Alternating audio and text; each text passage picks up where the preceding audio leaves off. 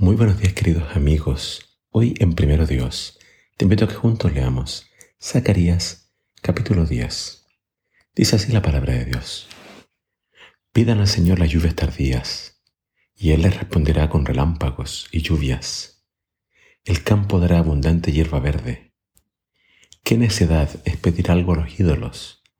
Las predicciones de los adivinos son un montón de mentiras necias. ¿Qué consuelo hay en promesas que no llegan a cumplirse? Judá e Israel han sido engañados por ellos y por eso ahora vagan como ovejas perdidas. Todos las atacan porque no tienen pastor que las defienda. Mi ira se ha encendido contra los que dicen ser tus pastores, contra tus jefes, y los castigaré, porque ha llegado el Señor Todopoderoso a defender a Judá, su rebaño. Lo haré fuerte y distinguido como caballo de honor en el combate. De Judá saldrá la piedra del ángulo, que es la más importante de una construcción, y la estaca más resistente de su tienda de campaña. También el arco de guerra saldrán también eficaces gobernantes. Entonces serán como guerreros valientes que dominan claramente a sus enemigos, dejándolos tendidos en las calles, y que enfrentan y derrotan también a las fuertes caballerías enemigas, porque saben que el Señor está con ellos. Yo fortaleceré a Judá y protegeré a la casa de Israel. Haré que de nuevo sean prósperos y felices, porque los amo.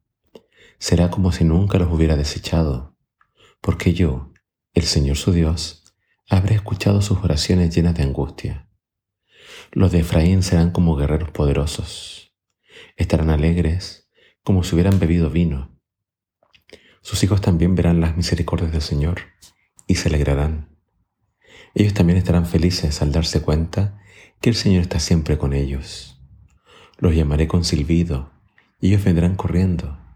Cuando los haya rescatado volverán a ser un pueblo numeroso y fuerte, como lo fueron en el pasado.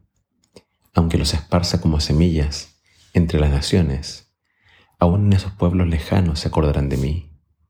Aunque llegaran a vivir a con sus hijos lejos de su tierra, regresarán a ella de nuevo. Los haré volver de Egipto y de Asiria, y los restableceré en Israel, en Galaad y en el Líbano, y hasta les quedará faltando espacio. Ellos pasarán a salvo por el mar de la angustia, porque yo aquietaré sus olas, haré que el profundo Nilo quede seco por completo, acabaré con el orgullo de Asiria, y derribaré la potencia de Egipto. Yo mismo fortaleceré mi pueblo y haré que avancen confiados en mi permanente ayuda. Lo afirmo yo, que soy el Señor Todopoderoso.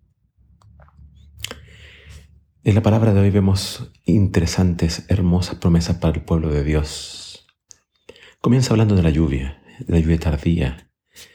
Eh, la lluvia tardía cae en estas fechas en primavera en Israel. Estamos viendo las últimas lluvias y se les denomina lluvia tardía porque son las que ayudan a la cosecha a madurar.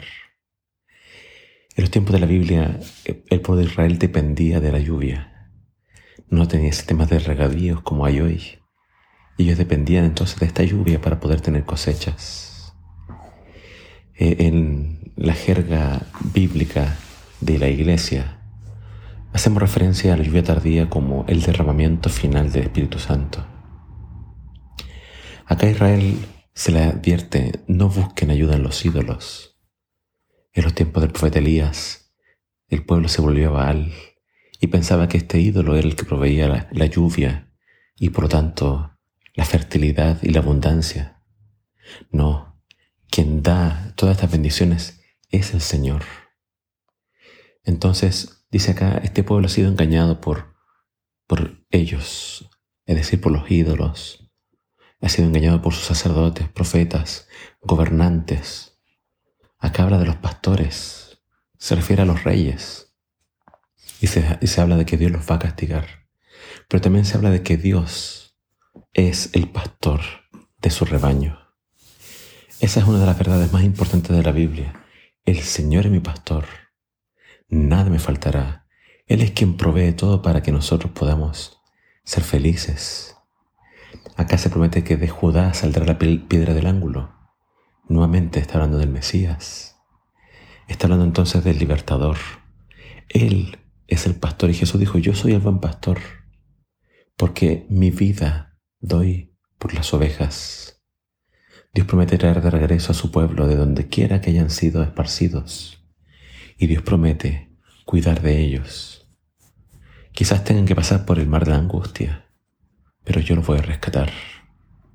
El Señor entonces es quien me sustenta.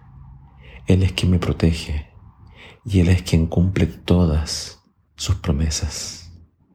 No adores a los ídolos, no le des la honra y la gloria a nadie más.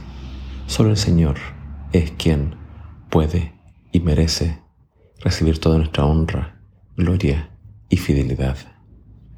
Confía en su palabra y en sus promesas y apóyate únicamente en Él. Que el Señor te bendiga.